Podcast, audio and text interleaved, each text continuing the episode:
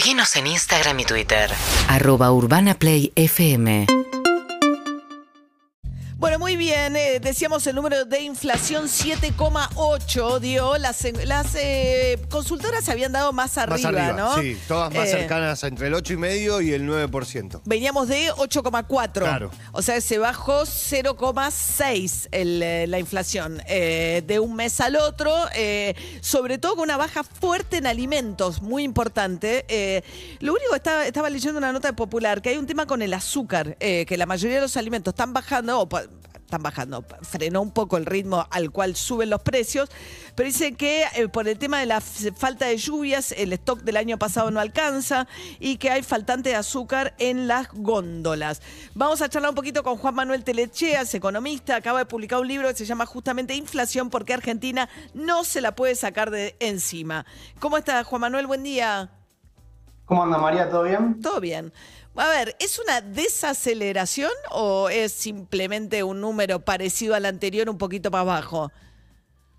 No, a ver, es una desaceleración. Hay que aclarar, obviamente, que seguimos en niveles muy altos, o sea, no es un número significativamente bajo, pero después de cinco meses consecutivos de inflaciones que iban cada vez en, en aumento, bueno, es un buen dato que la inflación frenara, sobre todo por una cuestión importante, como mencionaba recién, que era el tema de, las expectativas del mercado y lo que las empresas están mirando, ¿no? Porque justamente la- las expectativas estaban en torno al 9%. Eh, no digamos por, por una cuestión de, de modelos econométricos o proyecciones, simplemente por esto, que veían que hacía cinco meses que la inflación cae, cae más, en aumento, bueno, uno estima que eso va a seguir sucediendo.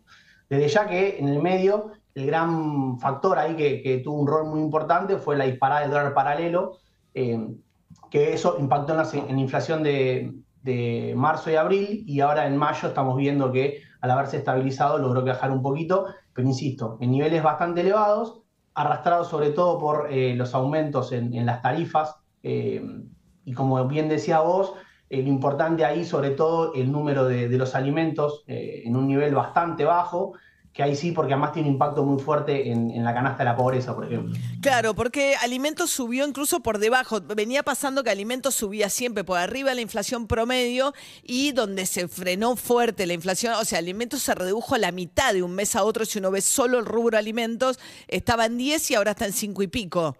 Va, abril fue 10, mayo fue 5 y pico.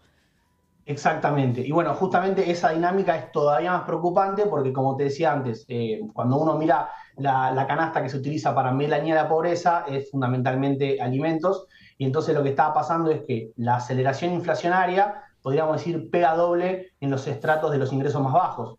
Porque lo que hace encima es hacer que, como los alimentos suben más que el resto, entonces te pega todavía más el bolsillo de esos sectores que bueno, es una cuestión que seguramente eh, estamos viendo también cuando salga la, la medición de, de la línea de la pobreza, ¿no? Claro, claro.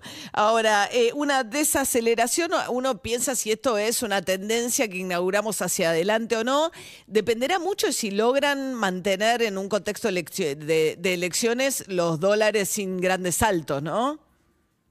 Sí, yo, yo creo que, digamos, desde que, desde que asumió Massa, eh, en todas las disparadas que hubo y la velocidad con la que él trató de responder, aunque sea simplemente con anuncios, me parece que es evidente que para él eh, la brecha cambiaria es una variable fundamental hoy en día eh, para, para los precios. Y creo que los precios le están mostrando la razón, porque justamente en cada disparada se observó que hubo un repunte importante.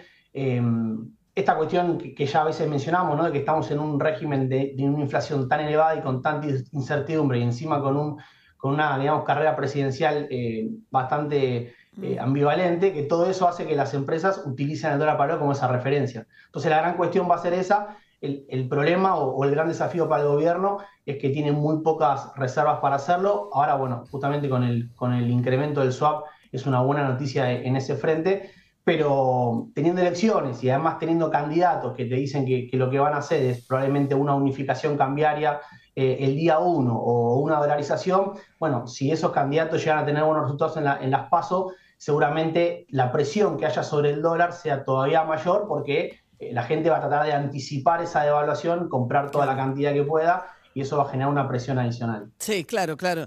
Sí, ahora tenemos, eh, digamos, junio, julio y ya en agosto va a depender muchísimo del resultado electoral de las PASO, lo que, lo que ocurra, ¿no? Bueno, Juan Manuel Teleche acaba de publicar también este libro, ¿Por qué Argentina eh, no se la puede sacar de encima la inflación? Eh, después charlaremos un día de plan de estabilización, que es un poco ¿no? la discusión acerca de los que vienen, qué hacer, ¿no? Si hace falta definitivamente un plan de estabilización para poder pensar en una reducción significativa ¿no? de la inflación hacia adelante, Juan Manuel. Sí, y ahí justamente em, yo creo que está el consenso en, que hace falta un plan de estabilización. Quizás de, parte de los candidatos oficialistas habría que ver si eso lo, manifiesta más claramente, pero por lo menos en lo que es eh, los candidatos de Cambiemos e incluso Milei lo tienen presente.